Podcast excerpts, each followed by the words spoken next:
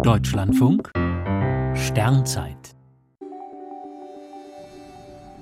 13. Februar Valentin Nabot und das tödliche Horoskop. Vor 500 Jahren kam in Karlau in der brandenburgischen Niederlausitz Valentin Nabot zur Welt. Er wurde ein angesehener Gelehrter, ist heute aber selbst Fachleuten kaum mehr ein Begriff. 1544 begann er sein Studium an der Universität Wittenberg. Sechs Jahre später wechselte er nach Erfurt, wo er selbst Mathematikvorlesungen hielt. Zwar hatte Valentin Nabot keine formale Qualifikation dafür, aber seine herausragenden Kenntnisse waren weit bekannt. Später wirkte er zehn Jahre lang in Köln. Eines seiner Hauptwerke heißt Über den Himmel und die Erde. Darin stellte er die drei damals diskutierten Weltmodelle vor. Mit der Erde oder der Sonne als Zentrum des Planetensystems oder der Kombination aus beiden.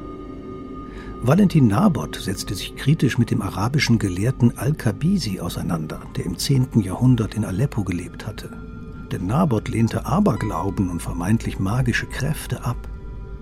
Nach einem Streit um seine Lehrtätigkeit verließ er Köln und zog über Paris nach Padua, wo er jahrzehntelang Astronomie lehrte.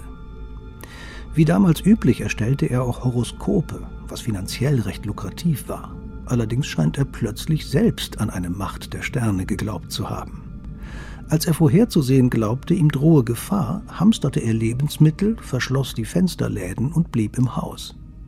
Räuber wähnten die Wohnung verlassen, brachen ein und erstachen den 70-jährigen Valentin Nabot.